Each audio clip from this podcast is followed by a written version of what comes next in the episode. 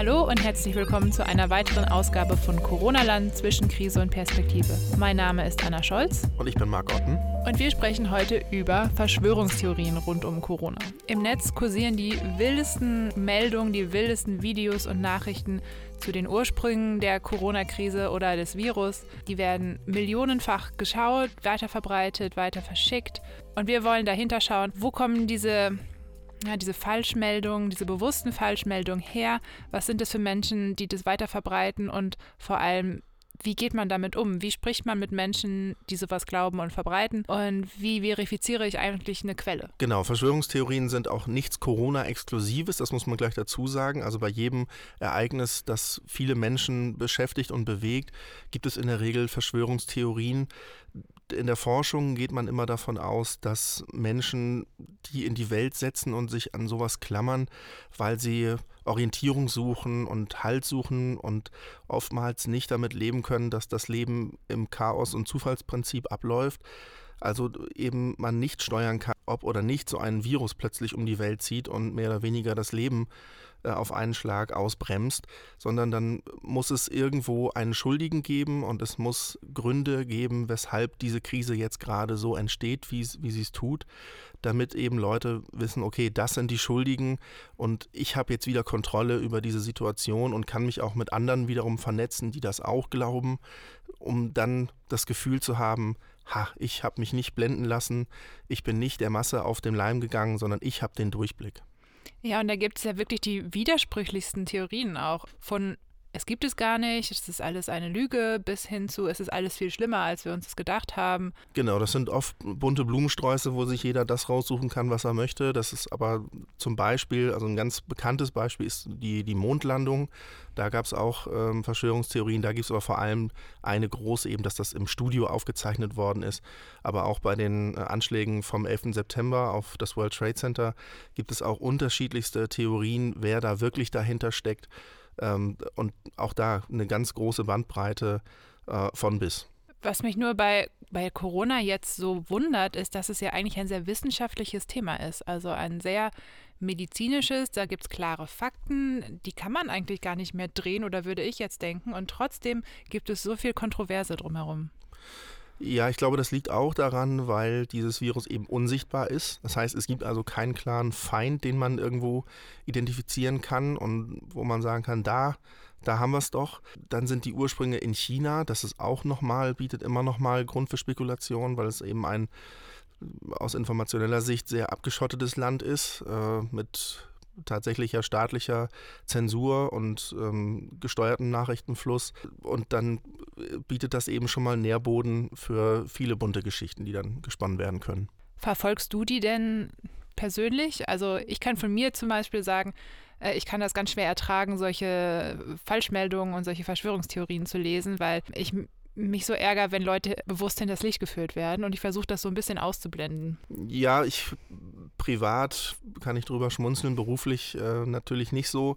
Da ist es dann unsere Aufgabe, auch äh, die, vor allem die Leser zu schützen und zu informieren. Wenn es dann zum Beispiel Nachrichten gibt, wie man kann das Coronavirus äh, komplett abblocken, indem man einfach alle 15 Minuten einen Schluck Wasser trinkt, äh, weil das das Virus wegspült, das ist einfach falsch. Und dann ist es halt unsere Aufgabe, eben auch darüber zu berichten, teilweise diese diese kruden Verschwörungstheorien und diese Falschmeldungen aufzugreifen und eben richtig zu stellen. Oder auch zum Beispiel ging die Meldung rum, dass äh, alleine viel Vitamin C ausreichen würde und dann bräuchte man sich einfach gar nicht mehr schützen und man könnte sich ganz normal in der Öffentlichkeit bewegen und dafür gibt es überhaupt keine medizinischen Belege, dass das so ist.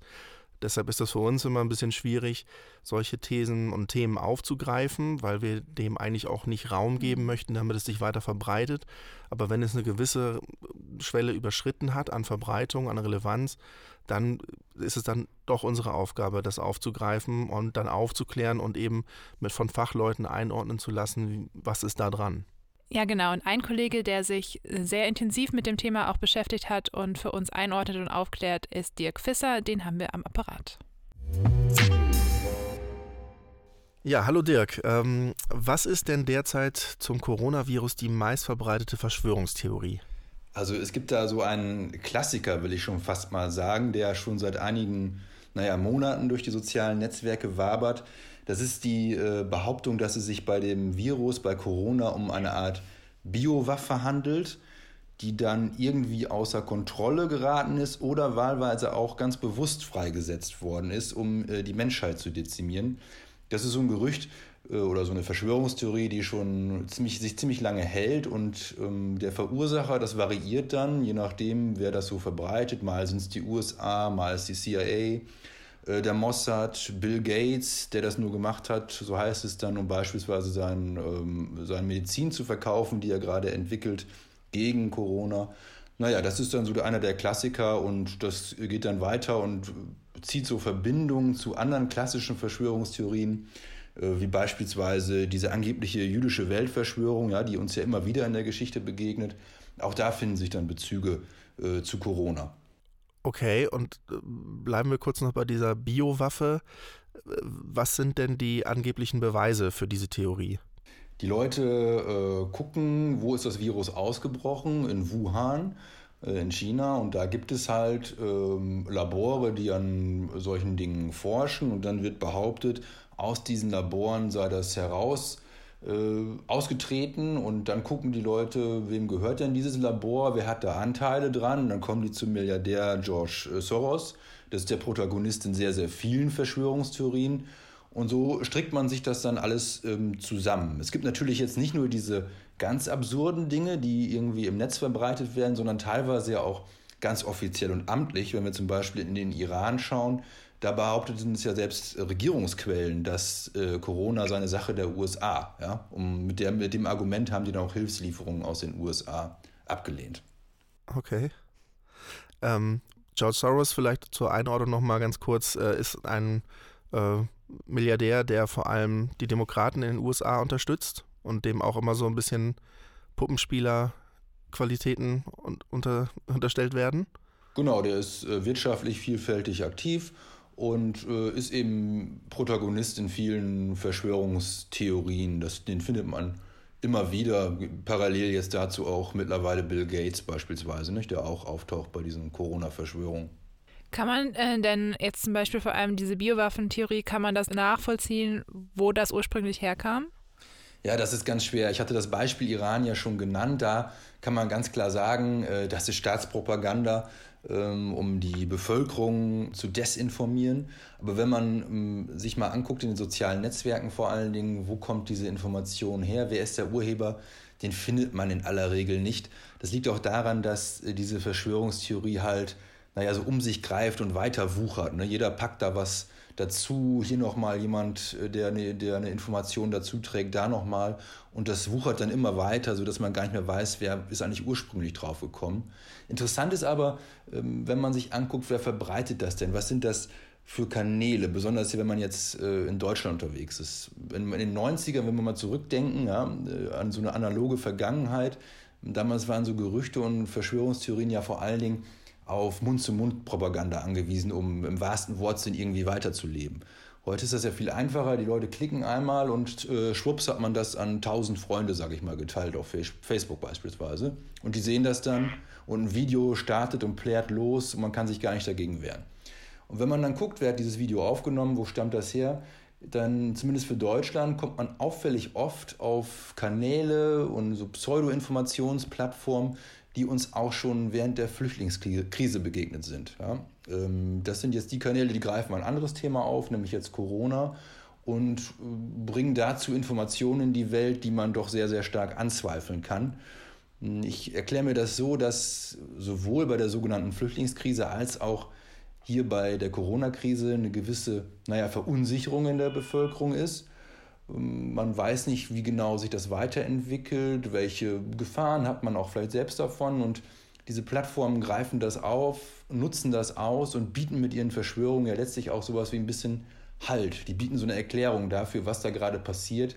Und wer glaubt zu wissen, was los ist, der fühlt sich natürlich auch irgendwie sicherer in dieser Lage.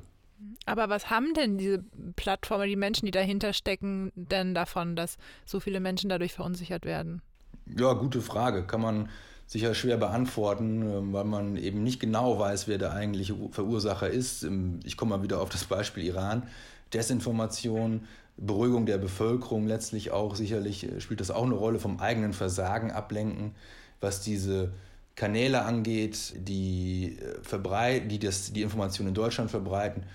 Das ist sicherlich der Traffic, den die dadurch generieren. Ne? Solche Videos haben ganz schnell äh, fünf- bis sechsstellige Zugriffsraten auf Facebook. Hm, das ist sicherlich auch ein Faktor, der dabei zählt. Also es geht ums Geld, Geld verdienen dann. Kann ich nur mutmaßen. Mhm. Würde ich mal bejahen erstmal, ja. Aber jetzt, ähm, jetzt hast du Facebook schon angesprochen. Äh, ich habe jetzt die Woche gelesen, dass Facebook zum ersten Mal äh, quasi in seiner Geschichte anfängt selber zwischen richtigen und falschen Informationen zu unterscheiden und ähm, versucht, falsche Corona-Informationen herauszufiltern und zu löschen. Gibt es da Informationen zu, ob das wirkt oder wie, wie würdest du das überhaupt einordnen, diesen Schritt? Ja, wenn man sich äh, die Plattform anguckt, Facebook oder Twitter, da fällt ja auf, dass sie auch sehr offensiv auf seriöse Quellen hinweisen, beispielsweise das Bundesgesundheitsministerium. Und parallel dazu, du sagst es ja, haben äh, beide auch angekündigt, dass man gegen Desinformation vorgehen will, indem man beispielsweise die Verbreitung stoppt. Ich habe meine Zweifel daran, ob das, äh, ob das im, im, Umgang so stattfindet, ähm, wie behauptet. Wenn man nämlich mal testweise solche Fake News-Videos meldet, passiert da eigentlich nichts. Ja? Die verbreiten sich weiter, die gibt es seit Anfang an und die wabern da weiter durchs Netz. Ähm, ich finde, man muss hier aber auch noch was anderes bedenken. Diese Maßnahme ist sicherlich in gewisser Weise auch fragwürdig, weil da eine Form von Zensur stattfindet, weil Facebook selbst entscheidet, ähm, was es löscht. Ja, da ist keine Instanz wie ein Gericht, die das irgendwie äh, beurteilt und das dann anordnet. Das macht Facebook selbst. Das ist schon kritisch. Wir müssen hier ein bisschen abwägen, denke ich, zwischen ähm, realen Gefahren, die von solcher Desinformation ausgeht, ausgehen und eben der Meinungsfreiheit. Und da sollte man schon äh, genau hingucken, inwieweit es sinnvoll ist, dass Unternehmen da selbst als Sensor auftreten. Ne? Und das sollte man nicht vergessen, äh, wenn solche Verschwörungstheorien natürlich gelöscht werden, sehen diejenigen, die daran glauben, das natürlich als Bestätigung dafür, dass da was unter den Teppich gekehrt werden soll.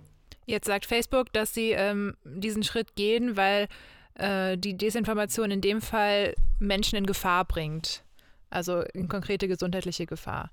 Ja, das finde ich ist ein, äh, ist ein Argument. Ja. Nicht wahr? Wir sind ja aufgefordert, äh, uns an gewisse Dinge zu halten, soziale Distanz und so weiter und so fort.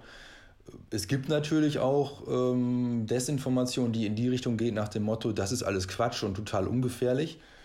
Was wäre, wenn die Menschen das zum Anlass nehmen, ja, sich nicht an die Auflagen zu halten, wir unser Leben einfach weiterleben? Natürlich ginge dann davon eine gewisse Gefahr für die Gesundheit aus. Also das ist schon ein Argument, sicher, klar. Dirk, was, was sind denn noch andere Verschwörungstheorien, die dazu rumgeistern, ähm, abgesehen von der, von der Biowaffe? Ähm, andere Verschwörungstheorien, wenn man sie denn so nennen will, oder andere ja, fragwürdige Informationen, die verbreitet werden, äh, sind eben beispielsweise die, dass ähm, Corona nicht gefährlich sei, das sei alles kein Problem, dass äh, die Politik hier irgendwas verschweige und so weiter und so fort. Also, naja, die Klassiker sozusagen der Argumentationsketten, die man auch aus anderen Bereichen äh, hinsichtlich Verschwörungstheorien kennt.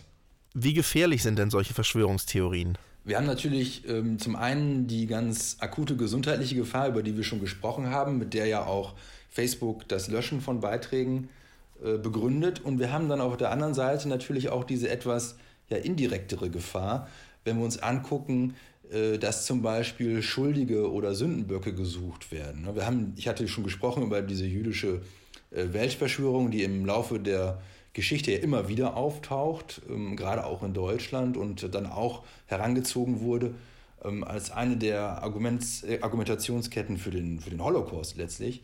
Na, jetzt, haben, jetzt sind wir hier bei Corona und das heißt beispielsweise, die Chinesen sind schuld oder es heißt auch wieder, die Juden sind schuld. Da werden, wird also mit dem Finger auf gewisse Bevölkerungsgruppen gezeigt, denen wird die Schuld zugewiesen. Und wir wissen, wenn wir uns zum Beispiel an die Flüchtlingskrise zurückerinnern, wie sehr Verschwörungstheorien dazu taugen, äh, zu radikalisieren und wie kurz manchmal der Weg ist vom Verschwören und mit dem Finger auf Leute zeigen hin zu tatsächlicher Gewalt. Also das ist sicherlich auch eine Gefahr, die man nicht unterschätzen darf, auch wenn das jetzt im Fall von Corona vielleicht noch nicht so konkret ist. Ja, wobei man hört ja schon äh, von Anfeindungen in der Öffentlichkeit gegenüber ja, asiatischen Menschen. Ja, das ist wohl richtig. Man hört das, hat das vereinzelt vernommen von Menschen, die gesagt haben, aufgrund meiner asiatischen Herkunft werde ich hier böse angeguckt, beschimpft oder was auch immer. Äh, geht auch genau andersherum. In, aus Asien gibt es Berichte, dass dort eben äh, Europäer beispielsweise jetzt beschimpft werden, weil in China die Sorge umgeht, dass die das Virus quasi zurückbringen äh, nach China. Ja? Also ja. es geht auch andersherum. Ja, Stichwort Rassismus. Äh, da kommt man in diesen Tagen nicht ganz an der Trump-Administration vorbei. Die wird auch nicht müde, immer wieder statt vom Coronavirus vom Wuhan-Virus zu sprechen oder vom China-Virus. Geht das dann auch schon in diese Richtung? Ja, es ist zumindest äh, üblich, dass Donald Trump ja in seiner Kommunikation Probleme mit gewissen äh, Beschreibungen belegt, um so jemanden zu identifizieren, der daran schuld ist. Wir als Medien sind das ja auch gewohnt, wenn wir von ihm als Fake News äh, diskreditiert werden, also Leute, die ganz bewusst Falschinformationen verbreiten, um in dem Fall dann natürlich ihn zu schaden oder jetzt im Fall des Virus den USA zu schaden, um an der Rolle der Supermacht zu rütteln. Das ist man bei Donald Trump ja durchaus gewohnt und ich denke, er ist auch ein mahnendes Beispiel dafür, ähm, dass man das ernst nehmen muss, was das für Folgen haben kann. Denn wenn man sich anguckt, einerseits sind wir natürlich aus unserer Position in Europa heraus sehr über ihn am Lachen und wenn er seine Pressekonferenzen da gibt und äh, zum Besten gibt, wie er die Krise managt, nämlich natürlich super und great. Andererseits aber seine Zustimmungswerte nicht unbedingt leiden unter dieser Krise und wenn man mal auf Twitter guckt oder Facebook, er auch sehr viel ähm, Zustimmung erntet, äh, muss man schon in dem Sinne schon ernst nehmen, was er da sagt, äh, um auch nicht Gefahr zu laufen, diese Leute da abzuqualifizieren, die ihm in gewisser Weise auch zustimmen. Aus deiner Erfahrung, was wären denn deine Tipps? Wie gehe ich mit jemandem um, der mir mit so einer ganz kruden Verschwörungstheorie daherkommt und mir erklärt, Corona ist alles entweder gar nicht so schlimm oder stammt äh, aus einem CIA-Labor in Wuhan. Die haben selber Schuld. Ja, das ist äh, sicher die äh, schwierigste Frage bei dem Thema. Äh, wenn das digital passiert, wenn man digital darauf stößt, auf Facebook oder Co., kann man natürlich mit seriösen Quellen einfach dagegenhalten und dagegen posten, ja, auf, im besten Sinne Aufklärung sozusagen betreiben oder eben auf klassische Medien verweisen. Ähm, schwieriger wird es dann natürlich, wenn das im Bekannten- oder Verwandtenkreis äh, auftritt. Ja? Ähm, natürlich dürfen wir jetzt, sind wir natürlich angehalten, soziale Distanz einzuhalten, also in der Regel dann am Telefon. Wenn, sagen wir mal, die Mutter einem sowas erzählt, fällt natürlich sicherlich schwerer, da zu sagen, was du da erzählst, ist Blödsinn. Ähm, aber dennoch glaube ich, dass es hier auch eine gewisse Gegenrede braucht, denn wenn wir uns angucken, wie sich das entwickelt bei Verschwörungstheorien, ist natürlich die gewisse Gefahr drin, dass sich da Menschen immer weiter von der Realität äh, abschotten und ihre eigene Wahrheit da bilden und letztlich gar nicht mehr für Argumente zu erreichen sind. Und bevor das soweit ist, sollte man sicherlich immer zur Gegenrede greifen und äh, versuchen, diejenigen mit ähm, Argumenten und seriösen Quellen zu überzeugen. Und vielleicht gar nicht mal direkt zur Gegenrede, also erstmal mit Fragen zu kommen, also zu fragen, warum denkst du das und wo hast du diese Informationen her? Warum glaubst du, dass das seriös ist? Also so aus der Richtung erstmal ein Gespräch anzufangen. Ja, wenn man die Zeit und die Nerven hat, äh, ist das sicherlich zu empfehlen. Also bei der Mutter wäre das ja irgendwie schon äh, vielleicht der bessere Weg, als gleich zu sagen. Du redest da Blödsinn, ne? genau, ja, das stimmt. Ähm, das zu hinterfragen, wo denn diese Information herkommt, das ist sicherlich ein, äh, ein Weg, um solche Verschwörungstheorien zu entlarven, denn ähm, das Umfeld, in dem die verbreitet werden, ist natürlich alles andere als seriös in aller Regel und ähm, dann klärt sich schnell äh, manchmal auf, dass es doch Blödsinn ist.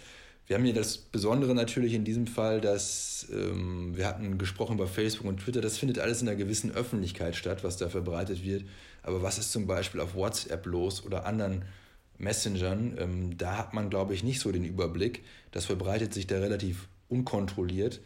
Ähm, und da muss man natürlich auch sehr genau aufpassen, ja? wenn es in Familiengruppen so zum Beispiel geteilt wird, hm, wo hat derjenige denn die Information jetzt her, die er da verbreitet und wie kann man da vielleicht auch gegenhalten, ja. Was ähm, sagst du denn, wenn man jetzt auf sozialen Medien unterwegs ist und ähm, einem begegnen diese kruden Videos und kruden Theorien, soll man damit in die Diskussion einsteigen oder sagst du, das ist es echt nicht wert, weil die Leute, die sind da schon so tief drin? Ja, also es gibt ja diese Verschwörungstheorien, die erblicken das Licht der Welt, sage ich mal, also der Online-Welt, ähm, ja nicht unbedingt äh, immer direkt. Ne? Also es gibt äh, bei Facebook geschlossene Gruppen, die sich mit dem Corona-Thema auseinandersetzen und in denen äh, wabert dieses Thema so hin und her. Da hatte ich mich ganz am Anfang mal angemeldet und wenn man in diese Gruppen rein äh, sich begibt, trifft man da auf sehr viele Leute, die sehr besorgt sind und die irgendwie Antworten suchen für ihre Probleme. Die suchen sie offensichtlich nicht bei der Bundesregierung oder in klassischen Medien, sondern eben in diesen Thesen, die da verbreitet werden. Äh, und das wird dann da diskutiert und als Bestätigung für seine Zweifel äh, genommen. Da ist es vielleicht sogar schon zu spät im einen oder anderen Fall dann noch irgendwie zu argumentieren. Die Leute kann man nicht mehr erreichen.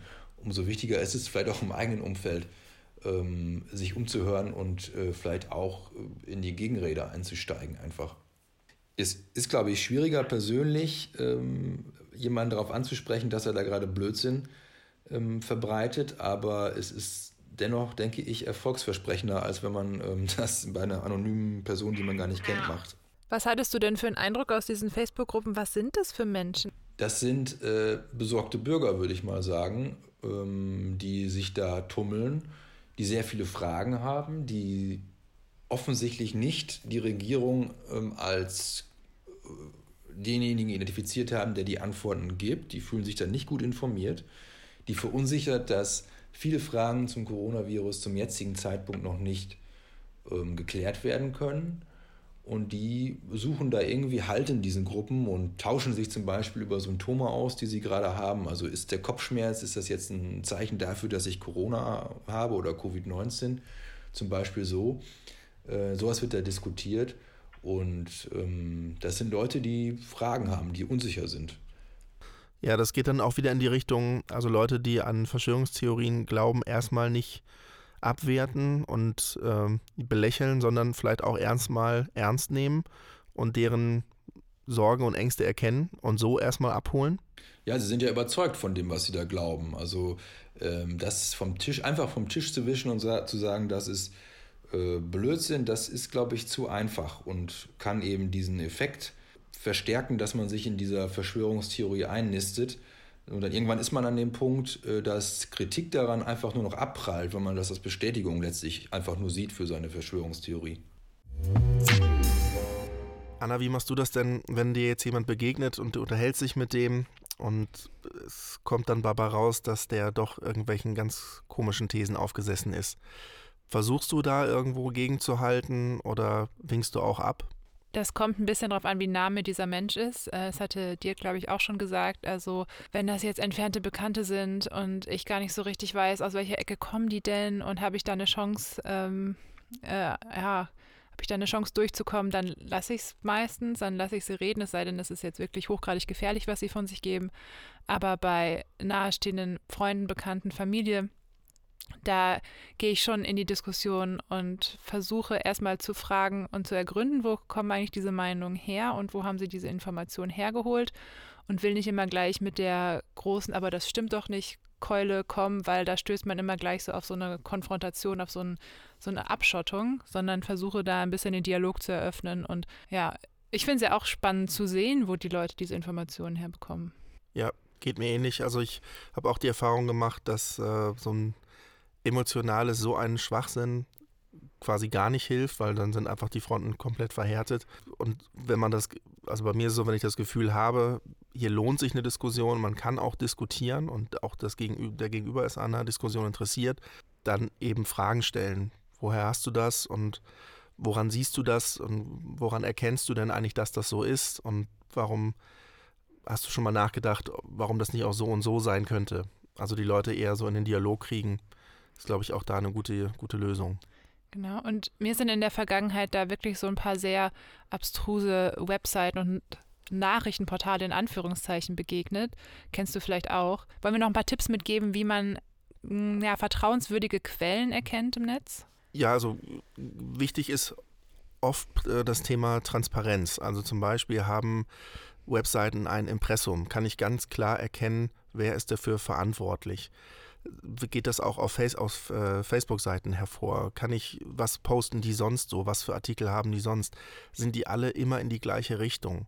Ähm, sind die monothematisch aufgestellt? Um, sind die, wie sind die von, von der Tonalität her? Ist das alles irgendwo Krawallo? Ist das aber auch ein bisschen nachrichtlich? Ähm, wie ist die Rechtschreibung?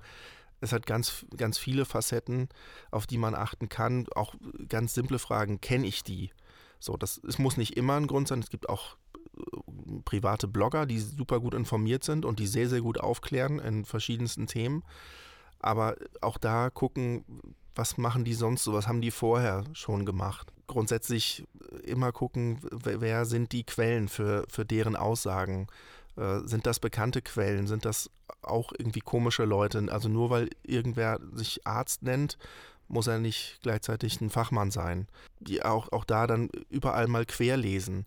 Nicht immer in der gleichen Blase bleiben, also nicht immer nur auf den gleichen Quellen lesen, sondern auch da mal links und rechts gucken. Das sind, glaube ich, wenn man sich so aufstellt, ist man, glaube ich, schon mal gar nicht so verkehrt unterwegs. Genau, und man muss ja wirklich sagen, jetzt in dieser Krise kommuniziert die Bundesregierung wirklich sehr transparent, äh, würde ich so einschätzen und auch sehr, sehr regelmäßig, genauso wie das Robert Koch Institut. Das sind auf jeden Fall erste Handquellen, auf die man sich gut berufen kann. Ja, da ist ein Kritikpunkt ähm, von Kritikern oft, dass die Kommunikation nicht schnell genug geht und nicht transparent genug ist. Den Vorwurf kann ich in Zeiten von ständigen Push-Mitteilungen und alles jetzt und es muss Livestream und immer verfügbar so ein bisschen nachvollziehen. Auf der anderen Seite ist das eben auch ein Beleg für Qualität und für ja, seriöse Aussagen, denn es braucht einfach immer eine Zeit, um Fakten zusammenzutragen und um Lagen auch wirklich zu überblicken und analysieren zu können und dann auch bewusst und eben seriös mit Informationen an die Öffentlichkeit zu gehen.